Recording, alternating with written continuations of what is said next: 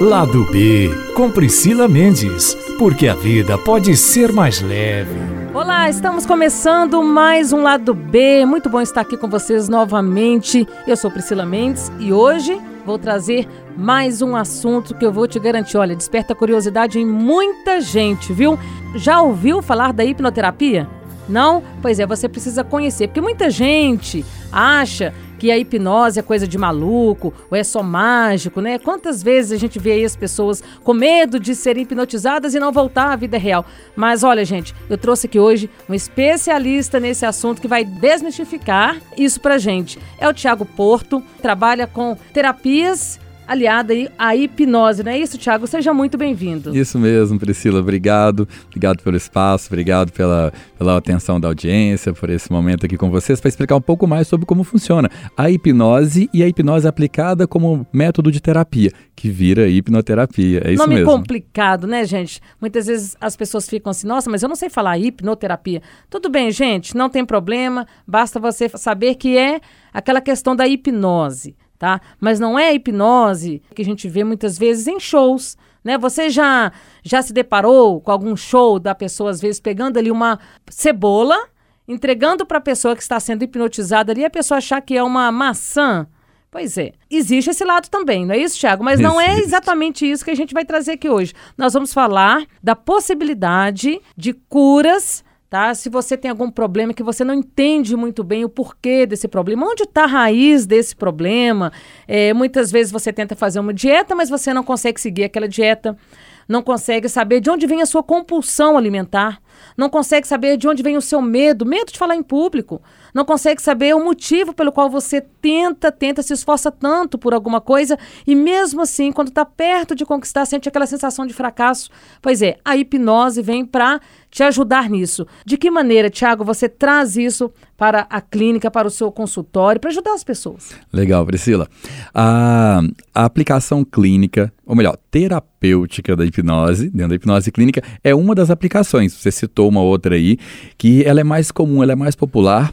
A hipnose para shows, a hipnose para provocar experiências de alucinação nas pessoas. É o que aparece ainda um pouco mais na televisão, na internet, as pessoas acabam conhecendo um pouco mais essa mas a hipnose clínica, eu diria que é uma aplicação mais nobre da hipnose, tem mais utilidade para as pessoas, porque ela é um método terapêutico como as pessoas pensam, olha, eu preciso fazer terapia para resolver algum problema, algum comportamento, algum, algum comportamento emocional. Geralmente as pessoas pensam naquele modelo tradicional de terapia que vai durar alguns meses, talvez alguns anos, para que a pessoa supere isso. A hipnose como terapia, ela traz uma inovação que é a redução desse tempo. Uma terapia em hipnose muitas vezes pode durar uma sessão. Em uma sessão, a pessoa consegue reprogramar o que ela precisa. Duas, três. Em geral, com poucas sessões, a pessoa consegue, ela não precisa passar por aquele método que é um pouco mais longo para isso. Tem alguns pré-requisitos para que funcione bem nesse formato, mas a proposta é exatamente essa: um método terapêutico. Agora, quando a pessoa chega para você, para você fazer uma anamnese, avaliar é, quantas sessões, por exemplo, aquela pessoa vai precisar, enfim. É, eu creio que a pessoa chega com certo receio, né? Olha, Sim. eu vim aqui, Tiago, é, te procurar, eu tenho esse problema, quero saber se é possível eu descobrir é, onde está a raiz desse problema. Muitas pessoas acham que já vão chegar e vão acessar memórias muito profundas, por exemplo, na infância, ou até mesmo gente que tem gente que chega e fala, olha, quer acessar é. outras vidas. isso mesmo. Não tem isso? Sim, sim. A pessoa fala, eu vou com o intuito de acessar outras vidas. E aí eu te pergunto, é possível nesse sentido?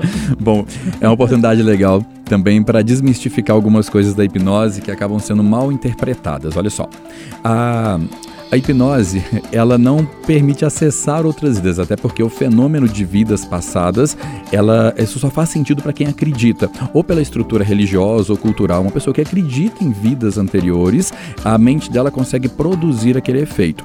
A hipnose, ela dá acesso à, à vivência, vamos chamar assim. A pessoa não acessa a vida passada, mas aquela representação. Só que não é o foco dos tratamentos, tá? Ah, mas a pessoa geralmente tem essa dúvida. Ah, Tiago, a hipnose tem alguma interpretação religiosa? Não, ela é completamente científica, ela é explicada em 100% com explicações ou com demonstrações científicas. Não existe nenhum fenômeno religioso, espiritual em hipnose. Até quando é, eu comento de vidas passadas, eu falo, é uma vivência. A mente da pessoa que está passando por esse tipo de experiência está representando o que seria uma memória de vida passada não há como comprovar que aquilo realmente foi uma memória de vida passada. O, o foco para a gente é ser terapêutico. Mas o principal, o foco né, da hipnose clínica é, são as memórias neurais, as memórias que foram construídas nessa vida, nesse momento né, de vida da, do cliente, ah, principalmente atrás dos traumas. Os traumas, na infância que seja, ou na adolescência, ou na vida adulta, eles têm poder para criar comportamentos negativos nas pessoas na fase adulta. Esse é o grande objetivo da hipnose clínica: encontrar esses traumas e ressignificar, ou melhor, dessensibilizar esses traumas. E quando a gente trata dessa forma, é como se a gente estivesse tratando a causa do problema. Como você citou também no início, uma pessoa que, por exemplo, tem dificuldade para seguir uma boa alimentação, ela pode se perceber com um comportamento compulsivo. Eu tenho compulsão por comer um tipo de alimento que não me faz bem. E ela não consegue abrir mão dessa compulsão. Muitas vezes é porque tem um trauma na infância dela que inibiu de comer o que ela gostaria de comer ou que forçou a comer quando ela não queria mais comer. A mente foi programada na infância para ter esse comportamento de compulsão na vida adulta. A hipnose clínica faz isso encontra esse trauma, ressignifica e a pessoa consegue ter um comportamento mais saudável na vida adulta. A gente guarda algumas lembranças, é como se a nossa memória, a nossa mente fosse uma série de gavetas. E aí você consegue acessar a gaveta talvez ali mais profunda, que está mais guardadinha lá no fundo, puxa aquela gaveta e retira dali o que ficou guardado, porque se ficou guardado, uhum. porque teve algum significado Sim. e aquilo teve alguma representatividade para aquela pessoa. É por aí. Sim, e uma representatividade emocional. Esse é um dos principais fatores do que a gente chama de trauma. Um trauma não tem que ser necessariamente um, um, um ato negativo na vida de uma pessoa. Ah, tá? importante a gente né, é, esclarecer isso, porque quando se fala em trauma, automaticamente automaticamente as pessoas tendem a associar a algo negativo, a uma experiência que não foi positiva e que acabou gerando é, de repente, aí, limitações para essa Sim. pessoa. E não, o, o, conceito de trauma é um momento na vida de uma pessoa onde ela passa por uma forte oscilação emocional, ela começou a sentir uma emoção que ela não está controlando. Um momento onde a gente ganha um presente, por exemplo, quando é criança, você quer muito ganhar um presente, de repente seus pais te dão aquele presente. A criança fica eufórica no momento daquele presente, ela está tendo um pique emocional que ela não controla. Naquele momento, um trauma pode ser formado, um, um comportamento Uh, às vezes até negativo pode ser formado naquele momento ali. A pessoa pode virar um adulto consumista, porque ele ganhou um presente quando era criança e, e ele foi receber esse presente de uma maneira alterada emocionalmente. Aquilo é um trauma. A gente, para consertar o comportamento de consumismo, precisa achar essa memória. E essa memória, quando você faz essa referência sobre uma sala cheia de gavetas, essa referência é excelente. É como se fosse, na verdade, duas salas. Uma sala que a gente tem acesso sem a hipnose, que seria o nosso consciente, é uma camada da nossa mente, e uma sala que é o nosso subconsciente. Essa segunda sala, ela guarda nossas emoções e nossas memórias mais antigas. Para acessar essa sala tem que ser através da hipnose. É um dos métodos mais controlados para acessar. Lá dentro ficam as gavetas dessas memórias, que muitas vezes são traumas, ah, positivos ou negativos na nossa infância, adolescência. Encontrar a gaveta certa faz parte de uma terapia terapia em hipnose. E por isso que é rápido, que a gente vai direto no subconsciente, direto na gaveta certa, arruma essa gaveta e o comportamento melhora no adulto. Agora, e as pessoas que muitas vezes também têm esse interesse de procurar a raiz do problema, se autoconhecerem, porque a hipnose também permite um autoconhecimento. Sim, sim, né? sim. Mas ao mesmo tempo, é, pode haver um tabu nisso aí de, ah, eu tenho vergonha de que coisas que mexeram com o meu passado, com o meu subconsciente venham à tona uhum. e aquilo me traga depois da, no meu despertar ali da minha consciência é, me traga uma situação vexatória é, do que aconteceu comigo. De repente aí um abuso na infância, seja um abuso psicológico, um abuso sexual, enfim, algo que aquela pessoa também fez com o outro que ela não se recordava e que gerou Sim. possivelmente esse trauma. Isso você consegue trabalhar antes mesmo de ir direto na questão Sim. da hipnose? É importante, ah, numa sessão de anamnese, preocupar tanto em desmistificar a hipnose. A gente falou de alguns mitos aqui. Ah, eu vou parar numa vida passada? Não necessariamente. E potencialmente não. Ah, eu vou ficar apagado durante a hipnose? Não. Você não vai perder sua consciência, não vai perder sua memória, não vai ter nenhum apagão, nada, nada. Não vai perder o controle sobre você. E além de desmistificar, explicar como que o processo acontece também.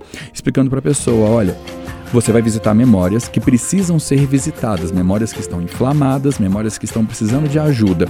E a gente vai a, acessar essas memórias para um propósito positivo. Nesse momento, o cliente, o paciente, só precisa ter o cuidado de escolher um bom profissional, porque isso é essencial. Acessar essas caixas, essas gavetas, acessar essas memórias exige um, um profissionalismo muito maduro de quem está conduzindo. Porque uma vez que o cliente acessa isso, isso tem que ser resolvido. Um profissional de hipnoterapia tem essa responsabilidade. Acessar memórias de abuso, de, de qualquer tipo psicológico ou sexual, fazem parte do dia a dia. Infelizmente, fazem parte do dia a dia. Mas são sempre com propósitos positivos, porque a pessoa às vezes chega com aquele receio de encontrar essa memória e ela sai da sessão, depois de duas horas, uma sessão dura em torno de duas horas de hipnose clínica, uh, ela sai de lá com, reconhecendo essa memória, aceitando essa memória e com ela dessensibilizada. Essa memória não causa nenhuma reação emocional positiva, nem negativa, ela é neutra. A pessoa simplesmente lembra daquilo, fala, olha, aquilo aconteceu comigo, mas eu não sinto nada por aquilo. Aquela memória ela não me prejudica, ela está neutra, ela foi dessensibilizada em mim. E isso muda o comportamento de uma pessoa. Ou seja, bem. Você não corre esse risco de acessar aquilo ali que te fez mal ou que te foi o, o gatilho para gerar determinado uhum. comportamento e se hoje não te faz muito bem, né, digamos uhum. assim, você não corre o risco de trazer isso para sua vida atual e ficar com aquilo e não ter onde guardar aquilo. E, tipo não. assim, se vira que agora o problema, o pepino é não, seu. Não, jamais. Escolhendo bem o profissional que vai te conduzir na hipnoterapia, isso não é risco nenhum. Aquela memória, você vai ter conhecimento dela, talvez com mais clareza, só que sem emoções negativas associadas. Não vai ter nenhum trauma mais associado à memória. Até porque isso é um princípio da hipnose, muitas vezes da neurociência. Uh, o problema não está nos eventos que acontecem, mas em como nós interpretamos isso. Uh, tem culturas, por exemplo, que consideram a morte como uma coisa positiva. Eles comemoram Sim. a morte de uma pessoa. Ah, enquanto na maior parte do mundo a morte é entendida como uma coisa ruim, é uma perda. Então o problema não está no que acontece, mas em como nós interpretamos aquilo que acontece. Muitas pessoas passam por traumas, por momentos ruins e entendem aquilo como degraus para crescer na vida. Aquilo me fortalece, aquilo me torna melhor do que eu era antes. Outras pessoas caem quando elas passam por isso. O papel da hipnoterapia é trazer um significado positivo ou neutro para uma coisa que está prejudicando. Agora, é, só por curiosidade, qual é, por exemplo, quais são os problemas mais comuns que chegam até você? Ah. Geralmente tem uma linha mais assim de compulsão. É, eu fico tentando entender, por exemplo, muitas vezes que a gente vê tanta coisa ruim sim, que nos sim. cerca. Né, no nosso dia a dia, por exemplo, questões de violência. Às vezes a pessoa é muito violenta, ela não sabe por que, que ela é violenta. É. Depois que passa a raiva, que passa aquele momento de explosão, o pavio curto, a pessoa tem aquela queda de, de consciência e a pessoa fica morrendo de vergonha. Sim, Fala, sim. Poxa, por que, que, eu fiz aquilo? Mas agiu no eu momento emocional. Eu ajo dessa maneira, mas eu não sei por que, que eu estou agindo assim. É. A gente vê casos de pedofilia, a gente vê casos de até coisas mais bizarras, como zoofilia, Sim. pessoas que têm interesse em, em, transar com animais, enfim. Sim, entendi. São das coisas mais é. diversas possíveis, eu imagino.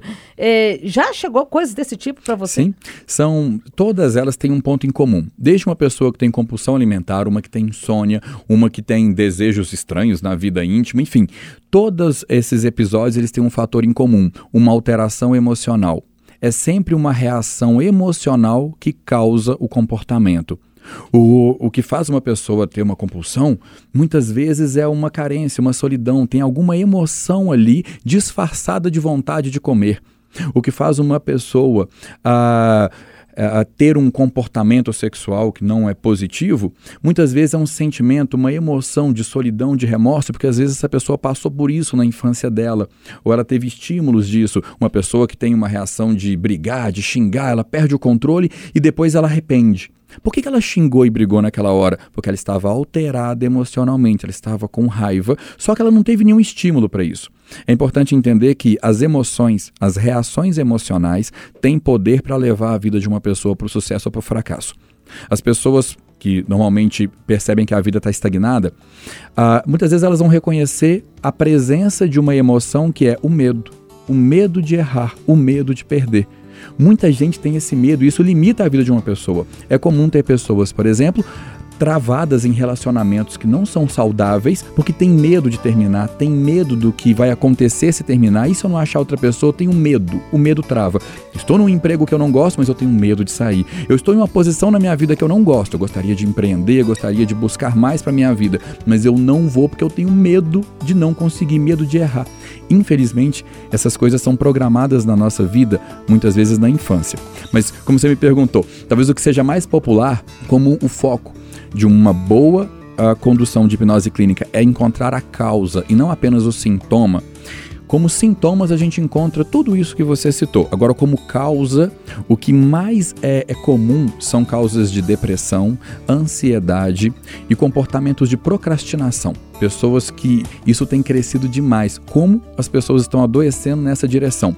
Isso é fruto, muitas vezes, Priscila, do quanto as pessoas estão insatisfeitas com a vida que elas estão levando. Mas também não tem coragem, muitas vezes, de tomar uma atitude, um posicionamento para melhorar. Isso. Até um certo ponto da vida, eu vejo que as pessoas. É muito comum isso na juventude, logo no início, de, passou a adolescência, 19, 20 e poucos anos, você ainda tem coragem. Dá tempo Sim. de se eu errar aqui, corrigir. se eu arriscar e errar, dá tempo de corrigir, voltar atrás, começar de novo.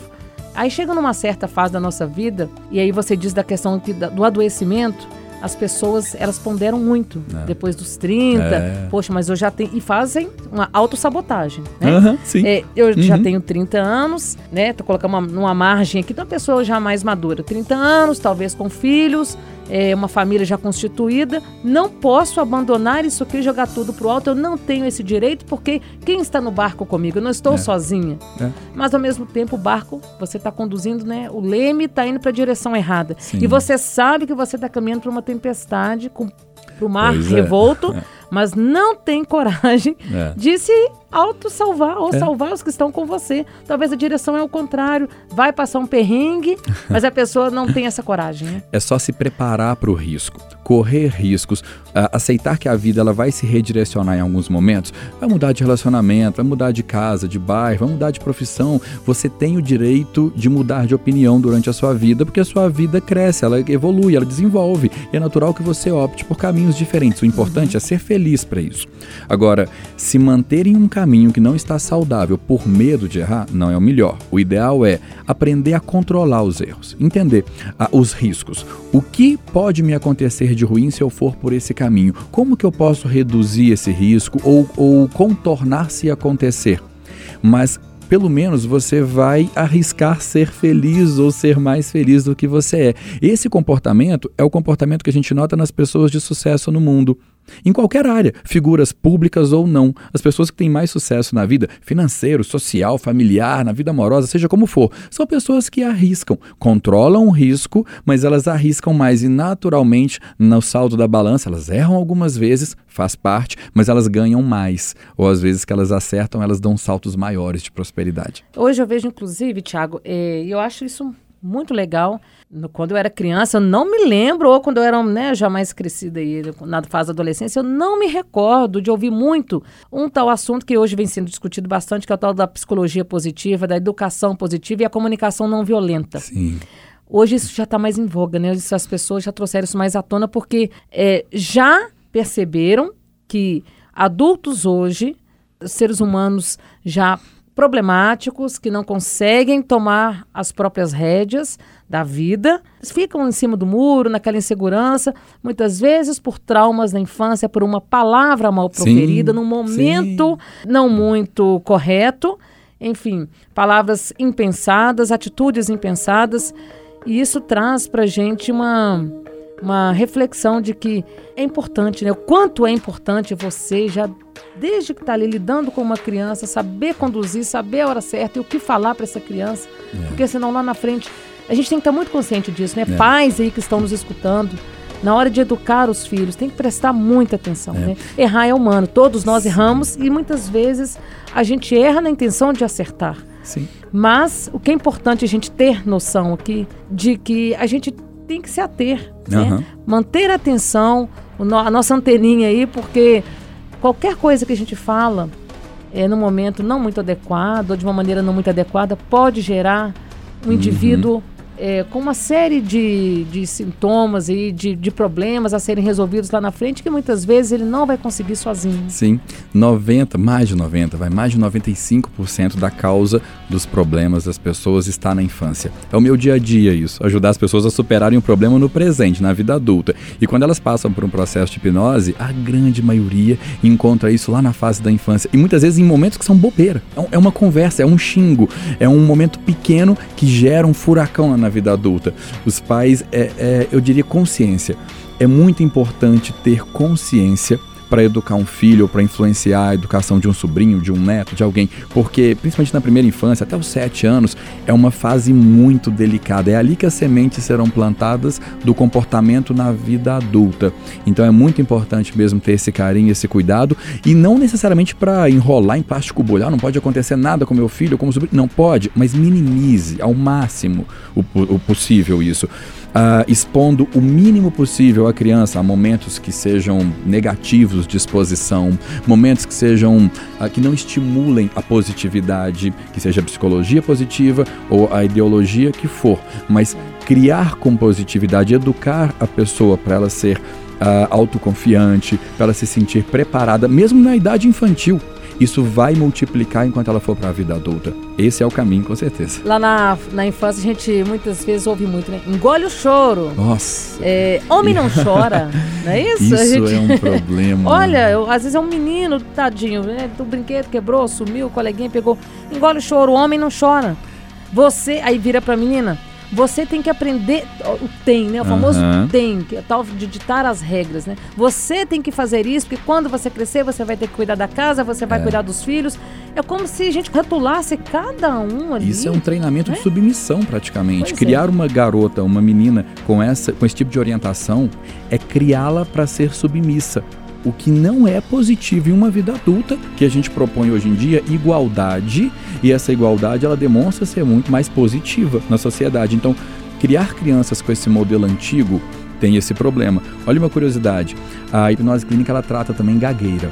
Gagueira, inibição para falar em público, pessoas que se sentem inibidas para falar. Uhum. A grande maioria da causa dos problemas de gagueira, do problema psicológico de gagueira e de inibição para falar em público, vem de momentos como esse. Pais e mães que estão inibindo a criança de falar, a criança está querendo um brinquedo, um presente, o pai e a mãe viram, ou o dindinho, a dindinho, o avô, sei lá, viram para a criança e falam: cala a boca, engole esse choro aí agora, não fica me pedindo isso aqui agora não.